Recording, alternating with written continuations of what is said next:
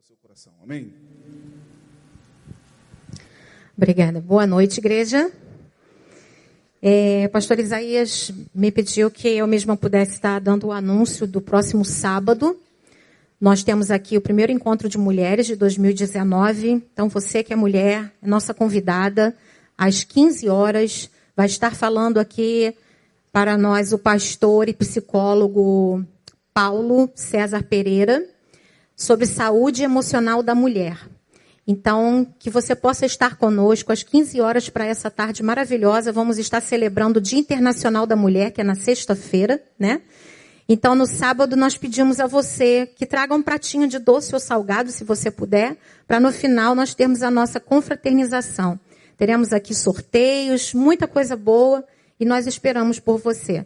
Pedimos também doação, se você puder, de um brinquedo para menino porque tem uma equipe que vai estar indo ao hospital, aos hospitais visitar e sempre leva algumas coisas para as crianças e para a menina já tem muita coisa. Então, se você puder nos abençoar, traga e Deus te abençoe.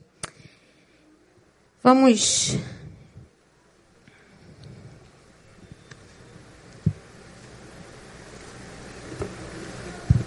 a palavra do Senhor. Tem coisas, irmãos, que verdadeiramente são muito difíceis. Mas com Deus nada é impossível. Amém? Nada é impossível. Deus é bom em todo tempo. Em todo tempo Ele é bom. Eu vou pedir a você que abra a palavra. Segunda carta aos Coríntios, em capítulo 4. Nós vamos ler de 7 ao 9, depois do 16 ao 18. 2 Coríntios 4, 7 a 9. Nessa noite o Senhor quer compartilhar conosco uma palavra sobre confiança. Amém?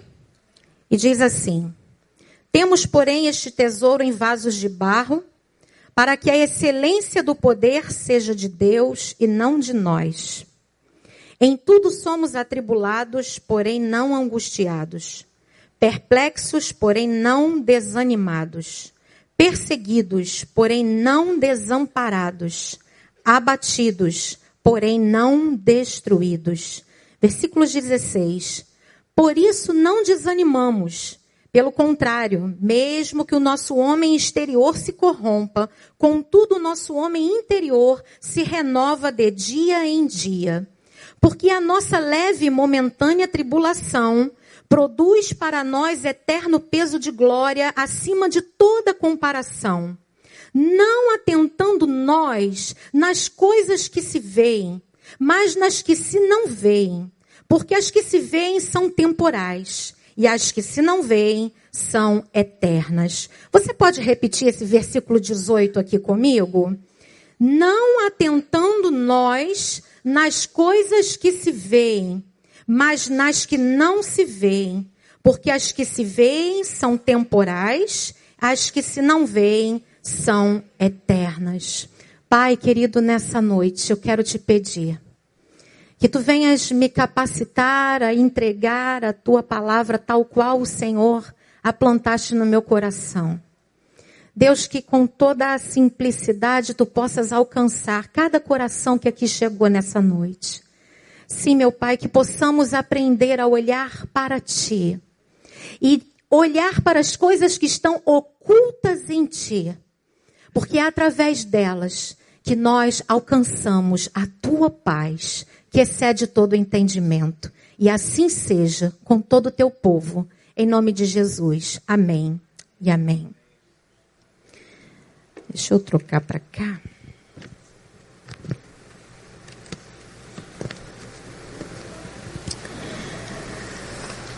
Não atentando nós nas coisas que se veem, mas nas que se não veem. Queridos, tudo depende do modo como vemos as coisas.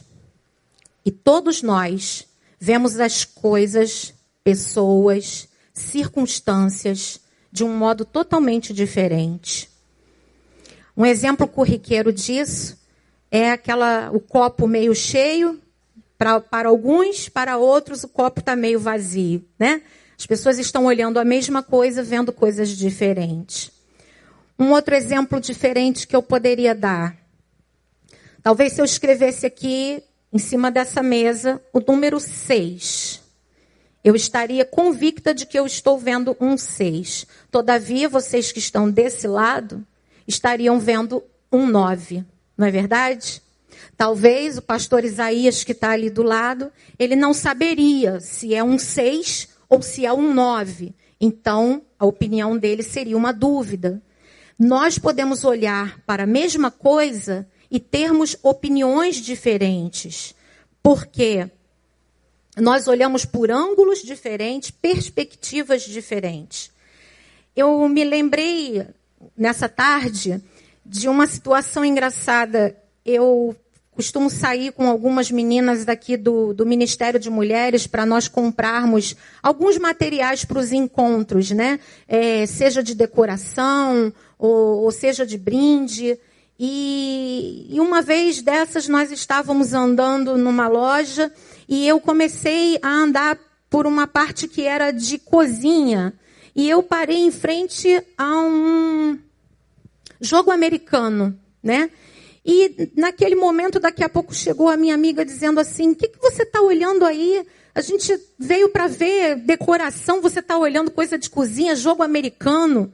E eu disse para ela assim: Você está vendo um jogo americano, eu estou vendo uma luminária.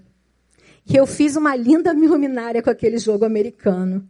Era um jogo dourado, vazado, coloquei uma lanterna, colei e virou uma linda luminária. Então é muito interessante essa criatividade e, e, e essa capacidade que nós tem, temos, né, de olhar de uma forma ampla para as coisas. É muito ruim quando a pessoa tem um olhar muito rígido, só numa direção, só daquela forma. É um, uma situação mais difícil, né, de vida da pessoa quando ela enxerga as coisas assim dessa forma. Então nós podemos olhar para as mesmas coisas vendo tudo completamente diferente. E na vida é assim. Cada um tem o seu modo de ver. E o seu modo de ver pode facilitar ou dificultar a sua própria vida. Então, voltando aqui no versículo 18, me parece que o apóstolo Paulo ele está nos orientando aqui a que nós não atentemos somente naquilo que os nossos olhos veem, mas naquilo também que eles não veem. Como assim? Como eu posso olhar para alguma coisa que eu não estou vendo? Queria dizer somente através da fé. Dos olhos da fé. A fé é essa capacidade que nós temos de enxergar aquilo que nós não podemos ver, mas que nós cremos. A Bíblia diz que a fé, ela é a certeza das coisas que se esperam e a convicção daquilo que não se vê. Então, isso aqui não é para qualquer um. A fé, ela é um dom. É um dom que todos aqueles que creem recebem para que possam transcender. A pessoa que não crê, ela dificilmente consegue transcender. Ela vai achar muitas coisas loucura, porque ela está acostumada a olhar com lógica. Mas nós somos o povo da fé, amém? Então, o apóstolo Paulo, ele não está dizendo aqui que nós não devemos olhar para a realidade, não é isso que ele está falando. Mas ele está nos orientando a que também possamos olhar através das lentes da fé, da lente da fé. Isso é muito importante. Porque nesses dias que nós estamos vivendo, irmãos, principalmente o pastor Isaías acabou de falar aqui, esse tempo caótico, difícil, pesado, se nós não tivermos essa capacidade de transcender, de olhar através dos olhos da fé, da esperança, nós não suportaríamos. Os dias são maus, temos vivido dias pesados, de muitas perdas, calamidades, enfermidades de toda sorte, notícias ruins que chegam a todo momento. E isso tem nos afetado a todos nós. Quando não diretamente, às vezes os filhos, alguém da família, um irmão, um amigo, então nos afeta também. A nossa sociedade ela está doente. E nós vemos a tudo isso assustados, muitas vezes impotentes, sem dar conta de ajudar a tanta gente desesperada. Já não conseguimos ouvir a tanta gente adoecida. Médicos, psicólogos, pastores, educadores, pais, muitos já não sabem o que fazer.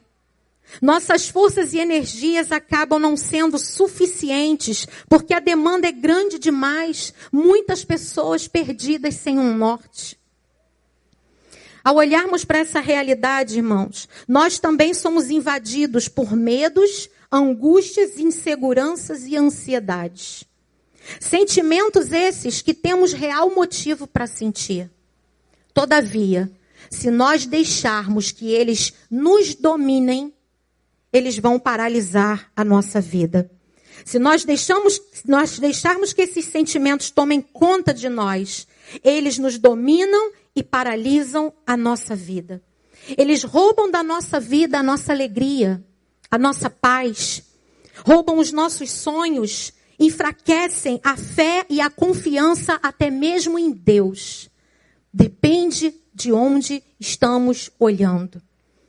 Se nós não confiarmos em Deus, viveremos como bichinhos, amados, acuados, tomados pelo medo. Quando nós olhamos para a igreja, principalmente nós que atendemos as pessoas e ouvimos, é assustador o número de gente que crê em Jesus Cristo, mas que tem sucumbido, que conhecem a palavra, mas que estão ficando prostradas, desesperadas, desanimadas. Onde está a confiança? Onde estão as convicções do povo de Deus? No que nós estamos nos apoiando? Porque a palavra do Senhor diz que aquele que ouve, ele constrói a sua vida, a sua casa sobre uma rocha. Pode vir vento, chuva, você não cai. Mas nós temos que ter essa confiança, essa segurança em Deus. Que vai vir vento sim, chuva sim, todavia eu estou seguro sobre a rocha. Amém? Mas onde está essa convicção? Muitas pessoas estão desistindo de acreditar nas promessas, nos cuidados de Deus. Já não confiam na palavra. Só veem o que está ruim, só ouvem as desgraças e vão se alimentando disso, se enchendo disso. E isso vai paralisando através do medo. Quantas pessoas não saem mais de casa hoje? Fobias de toda sorte, medo, medo paralisante. Mas o Senhor nessa noite fala para mim e para vocês que nós precisamos sair desse lugar de intimidação, irmãos. Nós precisamos sair desse lugar de intimidação e nos reposicionar na postura e no lugar em que o Senhor nos colocou. Porque Ele não nos tem dado espírito de covardia. Diga para o seu irmão: o Senhor não tem nos dado espírito de covardia. Ele nos tem dado autoridade, queridos. E essa autoridade é para quê? Para a gente guardar para a gente ficar quieto, calado, só assistindo todas as calamidades. Não. O Senhor nos tem dado autoridade para proclamar, para profetizar, chamar à existência as coisas que não existem.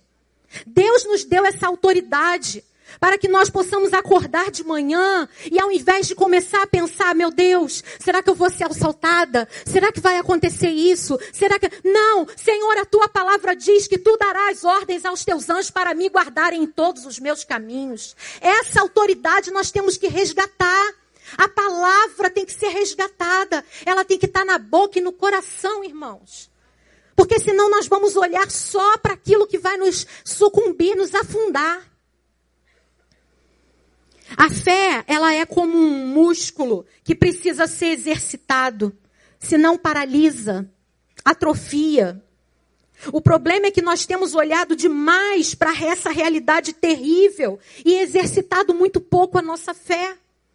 Temos olhado para nós mesmos, para as nossas incapacidades e muito pouco para o Deus que nos capacita. Apesar de todo esse caos, todo o perigo a que nós estamos expostos, o maior inimigo que nós temos que enfrentar, queridos, ainda continua sendo nós mesmos.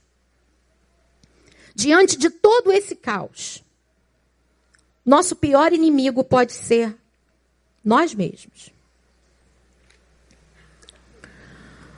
Nosso modo de ver, de pensar, de falar, direcionam a nossa vida, determinam a qualidade de vida que nós temos.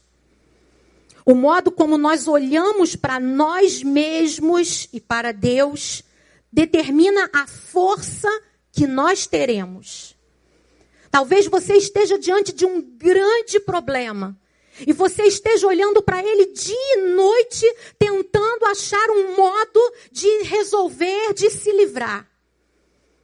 E talvez você se esqueça de parar e perguntar ao Senhor: Senhor, o que fazer? Permitir que o Senhor deixe que você enxergue a resposta que você precisa. Porque nós vivemos assim tão atribulados que estamos buscando resposta aqui, solução ali e não estamos não estamos tendo aquela paz, aquela calma para ouvir a voz do Senhor. A palavra do Senhor diz que em Provérbios 24, 10, se te mostrares fraco no dia da angústia, a tua força será pequena. E o nosso olhar tem tudo a ver com isso.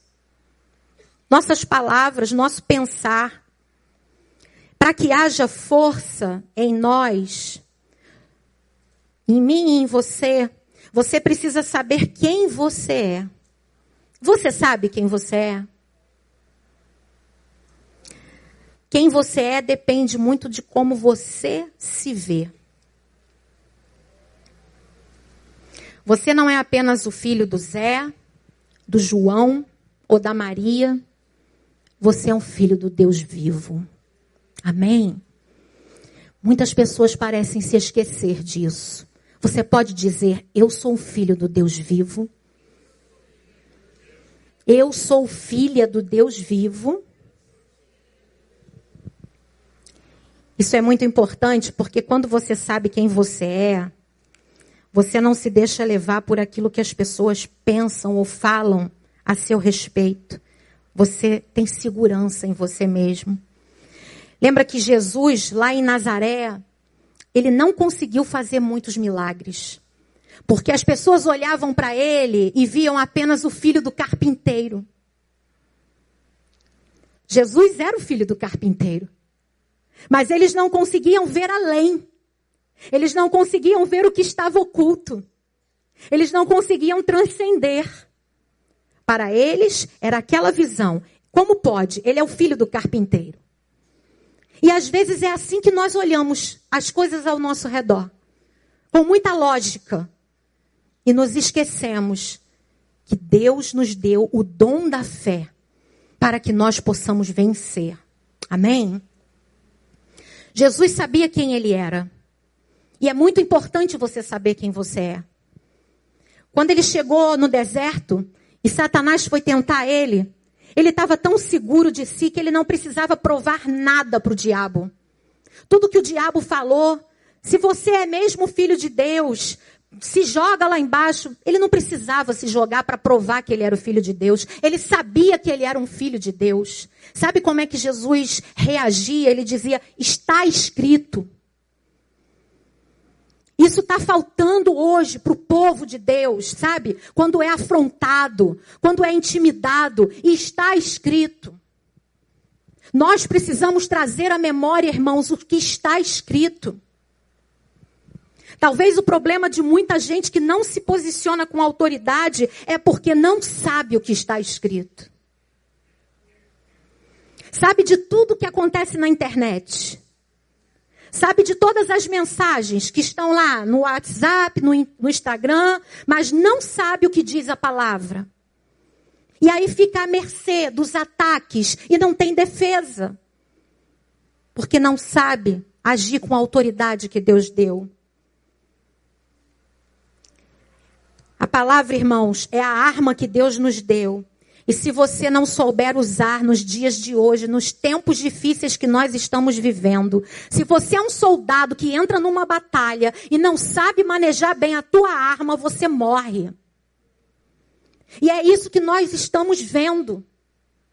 Um monte de mortos-vivos que já não creem, que já não têm convicção, que são levados por todo vento. Igreja, desperta. Nós somos o povo da fé. Se os perdidos não puderem olhar para nós, vão olhar para quem? Vão olhar para onde? Onde eles vão encontrar a paz se nós não estamos em paz? E por que nós não estamos em paz? Se essa palavra nos garante Há um descanso, irmãos. Há um repouso. Você pode passar pelo pior deserto, pela pior tribulação. A palavra do Senhor diz que resta um descanso para o povo de Deus. Há um lugar que nós não podemos dizer aqui ou ali, mas esse lugar está dentro de você. Esse é um lugar em Deus, onde você pode refazer as suas forças, sua esperança, suas expectativas, seus sonhos. A fonte está sempre jorrando. Muitas vezes nós estamos como estamos porque não estamos indo à fonte. A palavra do Senhor diz em Oséias 4:6: O meu povo é destruído porque lhe falta o conhecimento. Irmão, volta a ler a palavra. Volta a buscar a Deus.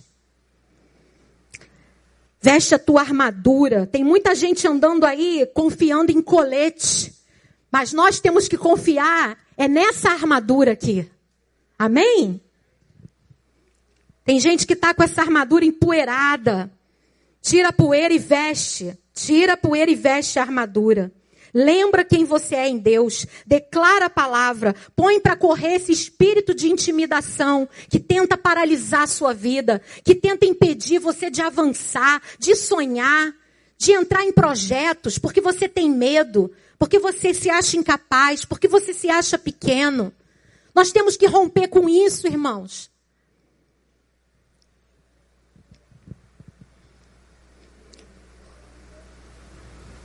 O espírito de intimidação tenta paralisar tudo na nossa vida.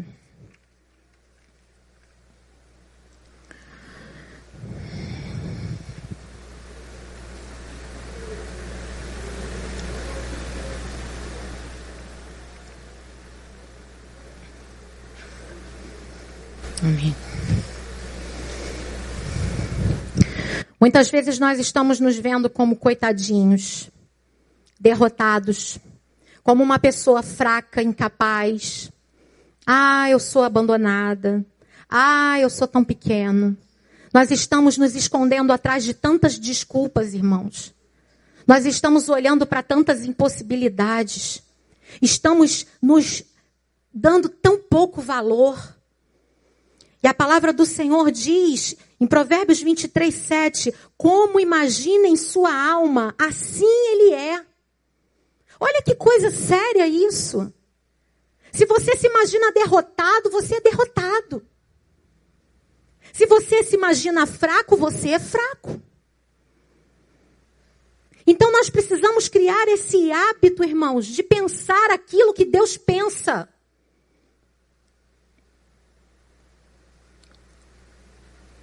Porque como imagina em sua alma, assim você se torna. Quantos aqui creem nas promessas de Deus? Amém? E quantos aqui creem que Deus tem promessas para a sua vida? Amém. Eu também. Mas escuta uma coisa. Quem só enxerga a vida pela lente cruel da realidade, do pessimismo, e é tomado por medo, dificilmente consegue alcançar as suas promessas. Se você não desenvolve a capacidade, se você não faz uso do dom que Deus te deu, de olhar pelos olhos da fé, dificilmente você irá desfrutar das promessas de Deus. Sabe por quê? Porque geralmente o caminho que nos leva até a promessa Ele é um caminho, irmãos, cheio de processos, cheios de batalhas. E muitas vezes nós precisamos realmente enxergar pela fé para que a gente possa caminhar, passar por todos esses processos, vencendo essas batalhas, todos esses desafios, de modo que aqueles que não se revestem da fé, na caminhada vão perdendo a sua confiança, vão ficando pelo caminho. E aí, quando nós nos deixamos dominar pelo medo, pela insegurança, nós vamos nos sabotando. Nós vamos deixando de tomar posse aquilo que era para nós, que era nossa herança, que era promessa. Nós vamos dizendo: não, isso não é para mim, não. Eu já fui assim quando eu era nova. Trabalhava em loja de shopping, uma baixa estima terrível. Mas engraçado, sempre fui uma excelente vendedora, sempre me comuniquei bem. Então eu entrava numa loja, com um mês eu era a primeira vendedora. Porque eu ficava amiga das clientes. Eu, eu lembrava da festa, do casamento, de quem estava doente. Eu ligava de manhã para desejar feliz aniversário. Então eu criava um vínculo que elas só queriam comprar comigo. E aí, rapidinho, eu estava ali, primeira vendedora. Não demorava muito, quatro, cinco meses. Ah, estamos pensando em passar você para gerente. Aí eu pedi a demissão. Eu não fiz isso uma vez só, não. Botava um monte de empecilhos, desculpas. Sabe por quê? Medo, insegurança, medo de não dar conta, medo de fazer errado, medo, medo, medo. Eu não recebo mais espírito de medo na minha vida e nem na sua, queridos. Amém? E é isso que acontece. A insegurança, ela nos sabota. E nós vamos abrindo mão, deixando escapar, perdendo oportunidades. Quantos aqui já não perderam oportunidades por medo, por insegurança, por achar que não é para você? Eu quero trazer vocês aqui em Números 13, versículos de 25 a 33. Porque o Senhor me fazia lembrar sobre essa passagem Moisés enviando os espias para espiarem a terra que Deus havia prometido a ele, ao seu povo. E diz assim, olha, Números 13, 25 a 33. Ao cabo de 40 dias, ao cabo de 40 dias, voltaram de espiar a terra. Caminharam e vieram a Moisés e a Arão e a toda a congregação dos filhos de Israel no deserto de Parã. A Cádiz, deram-lhe conta a eles e a toda a congregação e mostraram-lhes o fruto da terra. A terra era boa, o fruto era bom. Versículo 27. Relataram a Moisés e disseram: Fomos à terra a que nos enviaste, e verdadeiramente mana leite e mel. Esse é o fruto dela. O povo, porém, que habita nessa terra é poderoso. Olha só, já estão se diminuindo. O povo que habita nessa terra é poderoso. As cidades muito grandes e fortificadas. Também vimos ali os filhos de Anak. Os amalequitas habitam na terra do Negueb, os heteus, os jebuseus, os amorreus habitam na montanha, os cananeus habitam ao pé do mar e pela ribeira do Jordão. Então Caleb fez calar o povo perante Moisés e disse: Eia, subamos e possuamos a terra, porque certamente prevaleceremos contra ela. Porém, os homens que com ele tinham subido disseram: Não poderemos subir contra aquele povo, porque é mais forte do que nós. E diante dos filhos de Israel, infamaram a terra que haviam espiado, dizendo: A terra pelo meio da qual passamos a espiar é terra que devora os seus moradores. E todo o povo que vimos nela são homens de grande estatura. Também vimos ali gigantes, os filhos de Anak, que são descendentes de gigantes, e éramos aos nossos próprios olhos como gafanhotos, assim também o éramos aos seus olhos. O povo estava diante da promessa Olha como a visão faz toda diferente, toda a diferença. Dez homens voltaram e eles colocaram somente a verdade. Tudo que eles falaram era verdade. Tinha muito gigante, era muito difícil. Mas Josué e Caleb, eles tinham essa capacidade de transcendência, de ver aquilo que está oculto, de entender que aquilo que Deus tem para eles, ninguém vai poder impedi-los de tomar. E é isso que às vezes falta na gente. Nós queremos olhar para o gigante, para o problema, para a situação. E não conseguimos olhar além das possibilidades que Deus tem para nós. Então, queridos, é isso que acontecia. Éramos aos nossos próprios olhos como gafanhotos. E assim também os éramos aos seus olhos. Eles se achavam como gafanhoto e achava que todo mundo que olhava para eles também os viam como gafanhoto. Porque é assim que acontece. Você começa a achar que você tem determinado defeito, determinado problema, e você acha que está todo mundo olhando para você e falando daquilo e olhando aquilo e percebendo aquilo. Não é assim? Olha que baixa estima. Tudo bem, era um povo sofrido, era um povo que viveu debaixo de chicote, era um povo que não tinha direito a sonhos, tinha uma baixa estima. Mas ele, eles agora estão diante da promessa. Foi o Senhor quem os colocou ali. E o problema deles era esse. Como o povo se via. E o povo se via como gafanhotos. Moisés saiu do Egito com muito mais de um milhão de pessoas. Só homens eram 600 mil. Eles tinham uma promessa que ao longo da caminhada, muitos problemas se levantaram. Quantos problemas eles enfrentaram desde que eles saíram do, do Egito, irmãos? Mas em todo tempo o Senhor era com eles. Em todo tempo Deus foi fazendo todos os sinais, prodígios, maravilhas. Era nuvem, coluna de fogo, maná, água da rocha, mar aberto, mar, mar fechou, destruiu os perseguidores. Quantas coisas esse povo viu! Mas o problema é que eles não estavam olhando para Deus, eles estavam olhando para as circunstâncias. Por isso eles murmuravam o tempo todo. Não tem água. Estamos com fome. O tempo todo murmurando. Deus acabava de fazer algo grandioso. Quando chegava daqui a mais uma hora de caminhada, vinha outro problema, começava a murmuração de novo. Eles se esqueciam do que Deus havia feito. E talvez você esteja se esquecendo do que Deus já fez na sua vida, meu irmão. O que Deus já fez na sua vida, minha irmã. Olha um pouquinho lá atrás. Olha lá atrás e vê quantas vezes o Senhor te surpreendeu. E agora você está aí com medo de quê? Ele é o mesmo Deus de ontem, hoje, eternamente. Josué e Caleb foram os únicos que viram a realidade sim, mas também olharam com as lentes da fé. E a fé é tão poderosa, irmãos.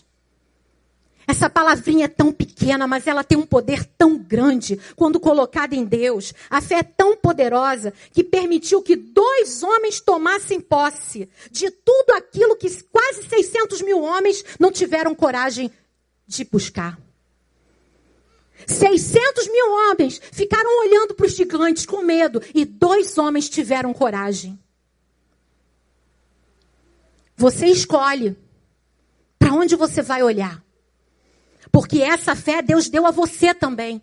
Ela está aí dentro, precisa ser ativada.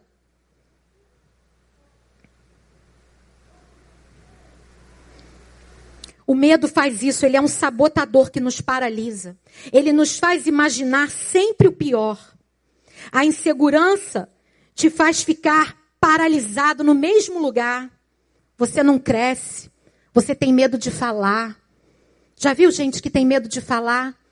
Tem gente que é, é tão inseguro, tão inseguro, que tem vergonha até de rir. Quando vai rir. Que isso, gente? Vamos romper com isso. Vamos romper com essas barreiras. Só Deus sabe quanto é difícil para mim estar aqui, mas eu sei em quem eu tenho crido. Eu não preciso ser nada além do que eu sou. Você só precisa ser quem você é. É Deus que vai fazer, é Deus que vai te usar. Não precisa você ficar pensando, mas eu sou fraco, eu sou feio, eu sou magro, eu sou. Não, nada disso. Se coloca na tua posição, Senhor, eu creio em ti. Eu confio, é na força da tua palavra. O medo nos impede muitas vezes de viver coisas extraordinárias que Deus tem para a nossa vida. Uma geração inteira morreu no deserto, porque diante da promessa escolheu olhar para os gigantes, para as dificuldades e para si mesmos como gafanhotos. Olha aqui, irmãos, a diferença da postura de Davi. Davi, quando se colocou lá diante do, do Golias, né? Do gigante filisteu que estava afrontando o exército do Deus vivo. Davi se colocou diante dele. Davi, o rapazinho, pequenininho, fraquinho, o improvável, que a armadura mal cabia nele. Ele se colocou diante do gigante e falou: Tu vens contra mim com espadas e escudos, mas eu vou contra ti em nome do Senhor dos Exércitos. E, so, e, hoje mesmo o Senhor entregará a tua cabeça nas minhas mãos. Olha que autoridade, olha que coragem. Ah, mas isso era com Davi. Isso é contigo também, irmão. Essa coragem está aí dentro de você. Isso é com você, minha amada. Essa coragem está aí dentro de você. Essa é a diferença da postura. Eu tenho certeza que Deus ficaria muito feliz de ver crentes hoje assim, irmãos. Sabe? Com essa autoridade, com essa convicção. Está faltando. Talvez alguém aqui tenha até muitos motivos, motivos reais, para se tornar uma pessoa, para ter se tornado uma pessoa insegura, limitada, medrosa. Porque as circunstâncias das nossas vidas muitas vezes nos levam para esse caminho. Mas eu preciso te dizer também que quando nós confessamos o Senhor Jesus como Senhor e Salvador da nossa vida, tudo se fez novo. Ah, irmã, mas é um processo. Sim, é um processo. Mas nesse processo, você precisa parar de pensar como você pensava lá atrás. Porque agora você tem a mente de Cristo. Você precisa pensar com a mente de Cristo.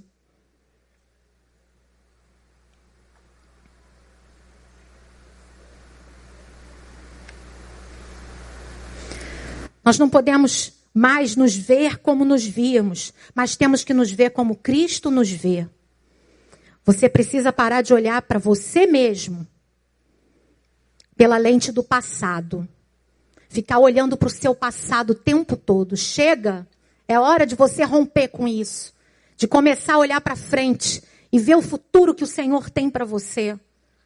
Para de ficar agarrado no passado, preso ao passado se justificando o tempo todo para não romper com essas amarras. Queridos, Moisés, ele deu todas as desculpas possíveis para que Deus mandasse outro e não ele. Moisés, quando se viu diante daquele desafio lá no Egito, que o Senhor falou: Olha, você vai libertar o meu povo. Não, Senhor, não, não escolhe outro. Eu não, não é você, Moisés. Mas, Senhor, eu, eu, eu sou velho, eu sou fraco, eu, eu não sei falar, eu, eu, eu sou gago. É você, Moisés. Eu acho isso tão tremendo. Sabe por quê? Embora Moisés desse todas as desculpas, e foram tantas desculpas que a palavra diz que acendeu a ira de Deus. Mas o Senhor não desistiu de Moisés. E o Senhor não desiste nem de mim, nem de você. Nós podemos dar todas as desculpas possíveis para o Senhor, mas Ele não desiste de nós. Aqui eu aprendo que na vida, muitas vezes, Deus nos fará enfrentar situações para as quais não estávamos preparados. Porque é assim que Ele faz. Eu não estou preparado, mas é você mesmo que Deus vai falar. Vai lá fazer. Senhor, eu não quero, mas é você mesmo.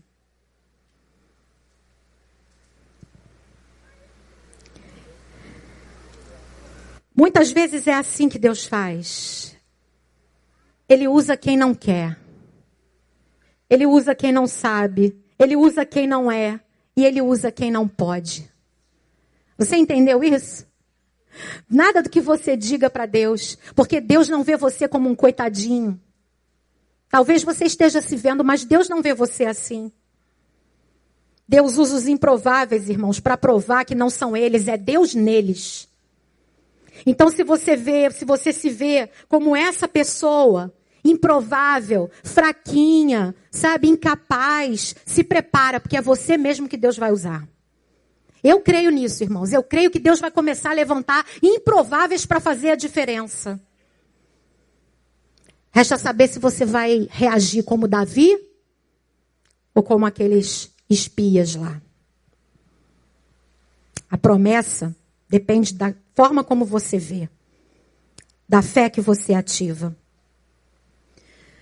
Se você se sente pequeno, incapaz, saiba que Deus não olha para você dessa forma. Moisés entendeu isso e obedeceu. Ele pediu ao Senhor: Senhor, não me faça descer daqui, se a tua presença não for comigo. Não adianta fugir, não, irmãos. A gente tenta fugir, mas não adianta, não. Jonas tentou fugir, não adiantou nada. Você tenta fugir, mas não vai adiantar nada, só vai perder tempo. Deus não nos vê como coitadinhos. Deus não abre mão de nos fazer crescer. E crescer dói. Já viram a dor do crescimento? As crianças pequenas, meus filhos tinham muita dor nas, nas perninhas, nos ossos. A médica falava: é a dor do crescimento. Crescer dói. Mas o Senhor quer que a gente cresça. E a gente só cresce, irmãos, muitas vezes como quando somos desafiados. É muito fácil ficar aí sentadinho.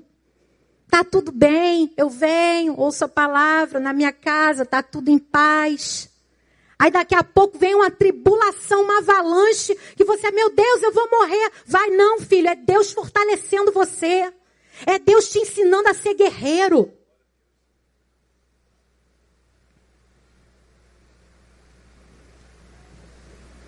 Deus sabe o que está fazendo, irmão. Confia nele. Todas as coisas vão de cooperar para o teu bem. Antes de terminar, eu quero deixar aqui oito conselhos que o Senhor foi colocando no meu coração para as nossas vidas. Principalmente para você que se acha tão pequeno, tão inseguro, tão improvável. Primeiro conselho: você precisa deixar de olhar para as suas limitações. Você se vê limitado, mas Deus te vê cheio de possibilidades. Seus dons vêm dele. Ele saberá como usá-los. Confie. Amém? Segundo, você precisa compreender a sua singularidade. Você é único. Você é única. Deus te fez assim, então você precisa parar de se depreciar e de ficar se comparando com os outros. Irmãos, comparação é uma coisa terrível. Para de se comparar. Deus fez você de um modo especial. Tudo que você precisa está em você, dentro de você. Deixa Deus trazer para fora. Olhe mais para as suas virtudes.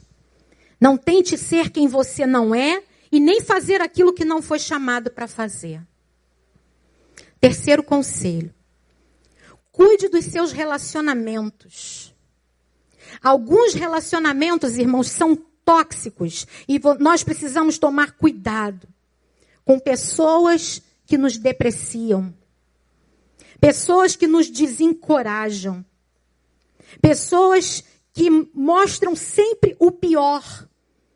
Estão sempre mostrando o pior das pessoas, das situações e o pior em você.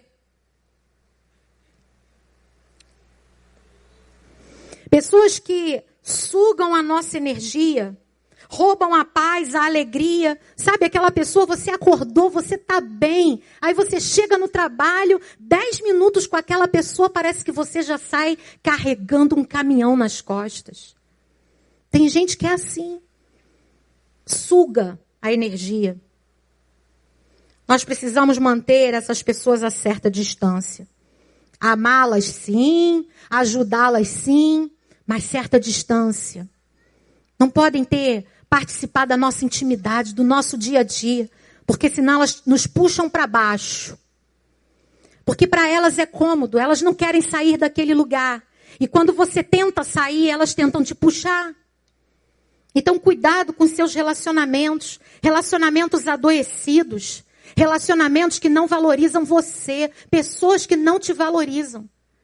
Eu e você somos as primeiras pessoas a termos que nos valorizar porque senão ninguém mais vai fazer. Você precisa ser a primeira pessoa a se amar e se respeitar. A palavra do Senhor diz: anda com os sábios e te tornarás sábio. As más conversações corrompem os bons costumes, e como nós já temos ouvido aqui muitas vezes, somos o resultado dos nossos encontros. Quarto, Cuidado com as suas referências e até mesmo com pessoas que lideram sobre a sua vida. Se elas não forem pessoas bem resolvidas e saudáveis, elas poderão lhe passar a sua própria maneira adoecida de ver a vida. Poderão limitar o seu crescimento, tornando você dependente delas. Poderão minar a sua autoconfiança para que você não se sobressaia a elas. Quinto, não se prenda a julgamentos. Muitas pessoas que não querem abandonar as crenças limitantes, que não querem sair dessa paralisia diante da vida, elas, quando veem você fazendo isso, elas poderem esconder aquele estado em que elas se encontram, elas tiram o foco delas e jogam em você e começam a dizer assim: olha, tá, tá metida agora, olha, arrogante, olha, a pessoa. Vão começando, sabe, com pequenas palavras para tentar te minar, te destruir, destruir a forma como as pessoas olham para você. Por quê? Porque insegurança, não querem que você avance, então tentam destruir a tua imagem. Nós precisamos tomar cuidado. Em quem nos espelhamos, com quem nos espelhamos. Não se prenda a julgamentos, seja eles quais forem. Se você sabe quem você é, fique em paz com Deus, meu irmão. Fique em paz com Deus, minha amada. Ah, mas estão falando de mim. Ah, mas se levantou uma calúnia, uma mentira. Querido, em paz com Deus. Não se preocupe. Deus te conhece, não conhece? Ele sabe, não sabe? Então descansa nele. Descansa nele, queridos, porque o nosso Deus é o Deus que promete colocar uma mesa no deserto na presença dos nossos adversários. E isso não é querer desejar o mal para ninguém, não. Isso é só poder desfrutar daquilo que a palavra diz. As pessoas estão te afrontando, estão mentindo, deixa. Você não tem que desejar o mal delas. As pessoas más caem sozinhas. Agora, se você cair, está escrito que você pode cair sete vezes, o Senhor te levanta.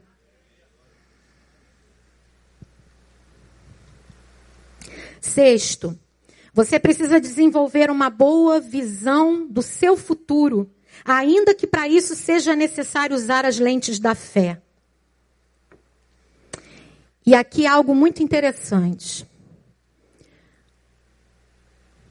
Vinte e tantos anos atrás, meu casamento totalmente destruído e meu marido já tinha dito: Olha, Vou embora, não te amo mais.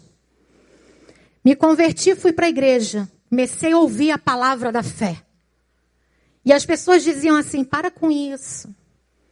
Para com isso, você vai se decepcionar, você vai se iludir. Mas eu creio. Não, mas para, ele não vai mudar. Ele não vai parar de beber. Ele não vai se converter. Para com isso. Eu dizia, mas eu creio. A palavra do Senhor manda eu chamar a existência as coisas que não existem como se já fossem. Eu creio, eu creio. Isso dá tanta interpretação errada, né, irmão? Tem gente que diz logo assim: ah, então o meu marido tem que ficar me espancando. Não. Não é isso que eu estou falando, não, irmão. A fé é um negócio entre você e Deus. Não deixa ninguém se meter no meio da tua fé, não. É você e Deus. Se Deus te deu a promessa, fica firme. Aí sabe o que, que eu fazia? Eu fechava os meus olhos e imaginava o dia que ele ia chegar do trabalho, ia vir no meu quarto, ia me dar um beijo e dizer: Amor, eu te amo. Eu imaginei isso muitas vezes. Chegava da igreja toda alegre. E ele olhava para mim e dizia assim: Esse mal você não morre mais. Não ora por mim, não, tá? Ora por você, não ora por mim, não. Você precisa. Eu não te amo, não, não fica pedindo a Deus, não, porque. Quantas vezes, irmãos, eu fui dormir chorando e dizendo: Senhor, isso que ele falou hoje, não vou deixar entrar no meu coração, não. Não afrontou a mim, não. Afrontou o Senhor. É o Senhor quem vai mostrar para ele quem o Senhor é na vida dele. E só de pirraça Deus mostrou. só de pirraça. Louvado seja o nome do Senhor. Precisou um gancho no olho, né, meu amor? Precisou um gancho entrar no olho dele, para ele cair prostrado, para começar a clamar ao Senhor. Mas daquele dia em diante, Deus transformou, transformou a vida dele, transformou a nossa vida. Depois disso, começou a passar crise financeira. Sabe o que o Senhor falou para mim? Filha, teu marido vai passar uma crise tremenda, mas se você for sábia, eu vou ajudar você e é isso que vai melhorar o casamento de vocês.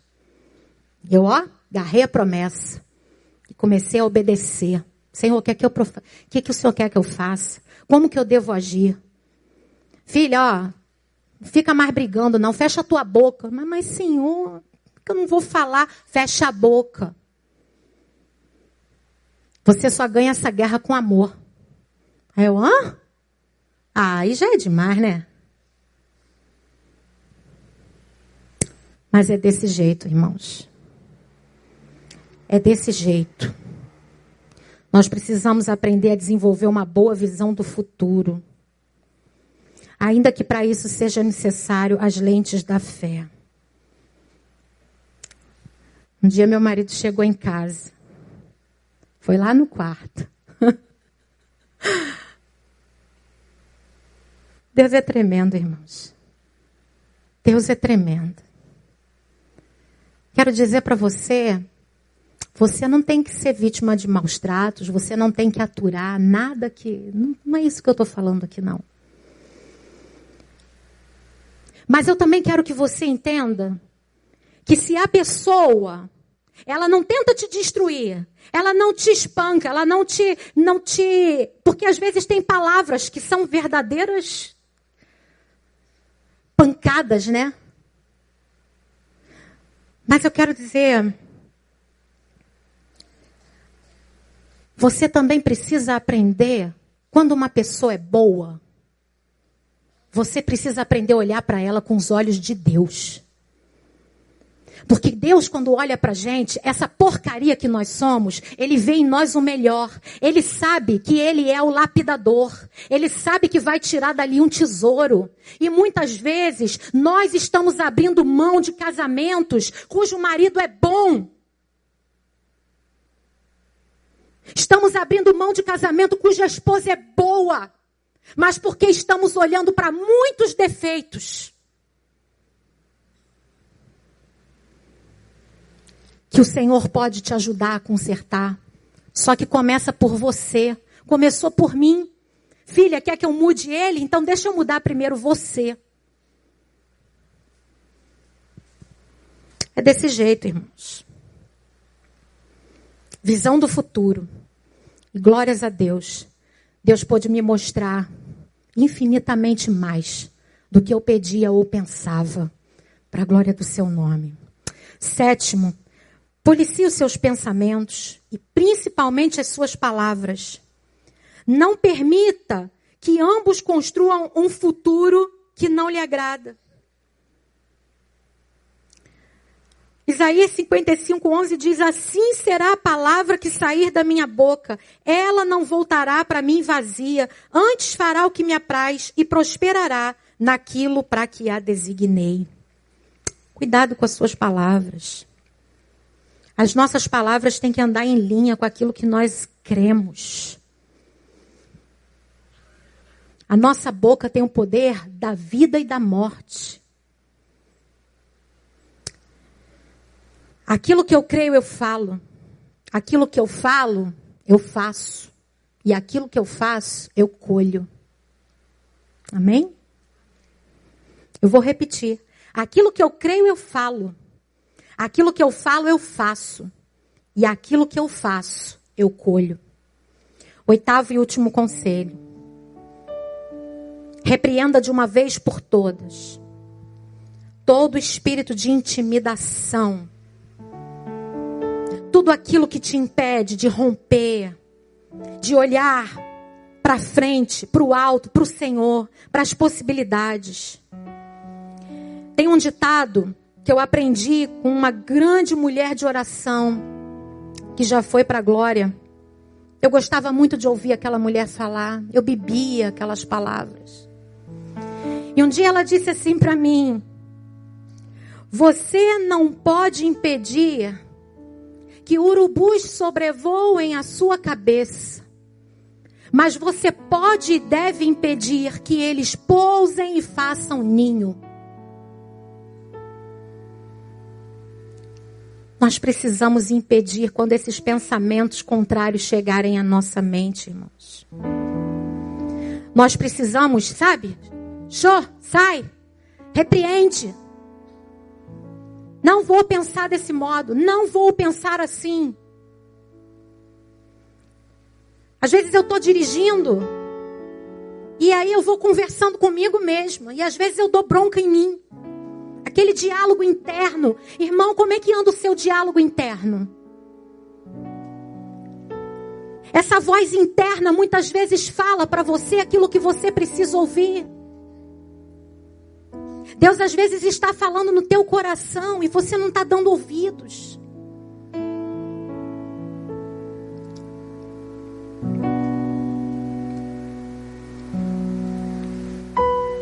Repreenda. Não aceite. Rompa, vença, coragem. Se levanta nessa noite. Faz diferente. Não importa quantas vezes você já tentou. Aqueles homens pescaram a madrugada inteira e não pegaram nada. Mas o Senhor falou: volta lá e joga a rede do outro lado. Joga a tua rede do outro lado, irmão. Você pensa que sabe tudo. Você pensa que já fez tudo. Deus quer dizer para você coisas ocultas e firmes que você não sabe. Clama a mim e te responderei coisas grandes e ocultas que você não sabe. Não fica achando que sabe tudo, não. Humildade. Eis-me aqui, Senhor, fala comigo, eu vou te obedecer. E aí você vai ver que fazendo assim, irmão, o medo vai saindo, a paz vai voltando, a confiança vai se estabelecendo. E aqui eu termino relendo o versículo de abertura. Em tudo somos atribulados, porém não angustiados. Perplexos, porém não desanimados. Perseguidos, porém não desamparados. Abatidos, porém não destruídos. Podemos sentir todas essas coisas, mas não devemos deixar que elas nos dominem, nem que nos paralisem. Amém? Vamos ficar de pé. Nosso medo não pode ser maior que o nosso Deus.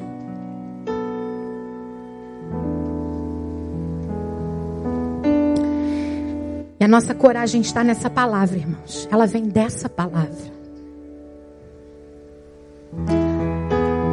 Profetiza. Proclama. E se você ainda não sabe o que está escrito, vai aprender. Porque há uma autoridade de Deus sobre a tua vida. E que Ele quer que você use a partir de hoje. Para que você comece a ver coisas novas acontecendo. Chega de entra ano e sai ano, a sua vida é a mesma.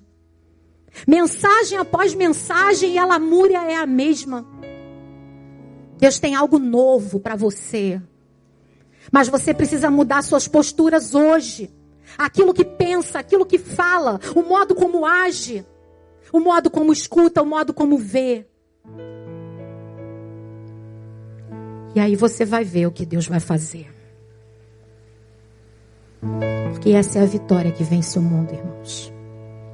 A nossa fé.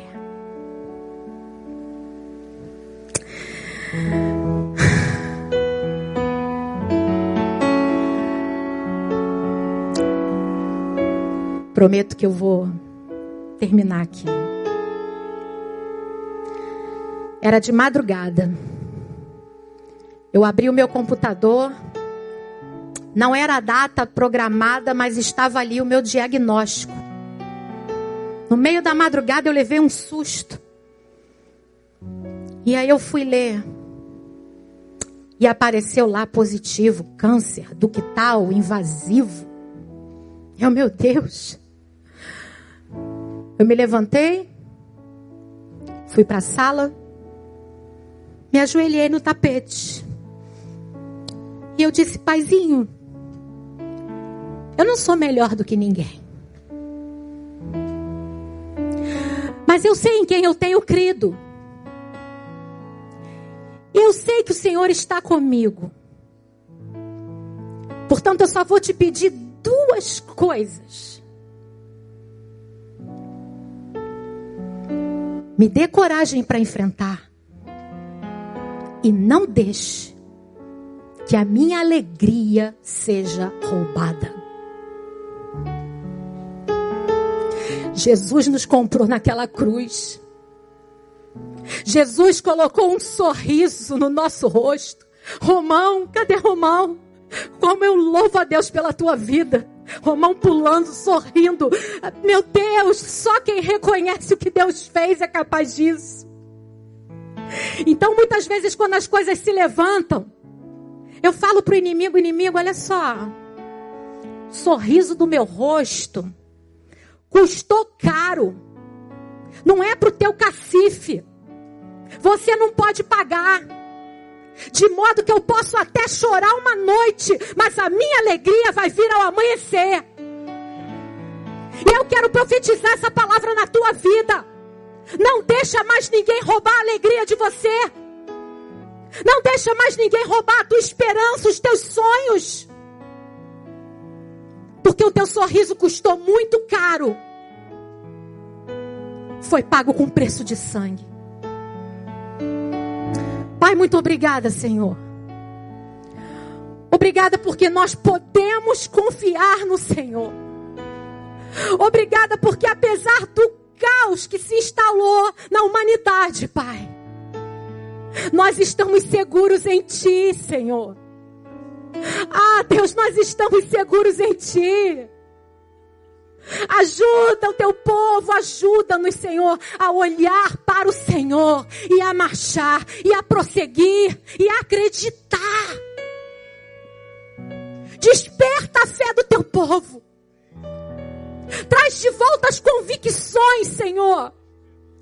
Porque às vezes nós estamos cheios, cheios de sabedoria, cheios de tantas coisas, mas perdemos o básico Perdemos o simples. Perdemos o início das coisas. E a caminhada do cristão, fé é tudo. Então ajuda-nos, Pai. É o que eu te peço nessa noite. Despede-nos agora para os nossos lares. E que possamos sair daqui convictos de que a tua poderosa mão é conosco. E em nome de Jesus, que todos que olharem para nós possam ver o brilho da esperança da glória que há em Cristo Jesus. Em nome de Jesus. Amém e amém. Deus te abençoe.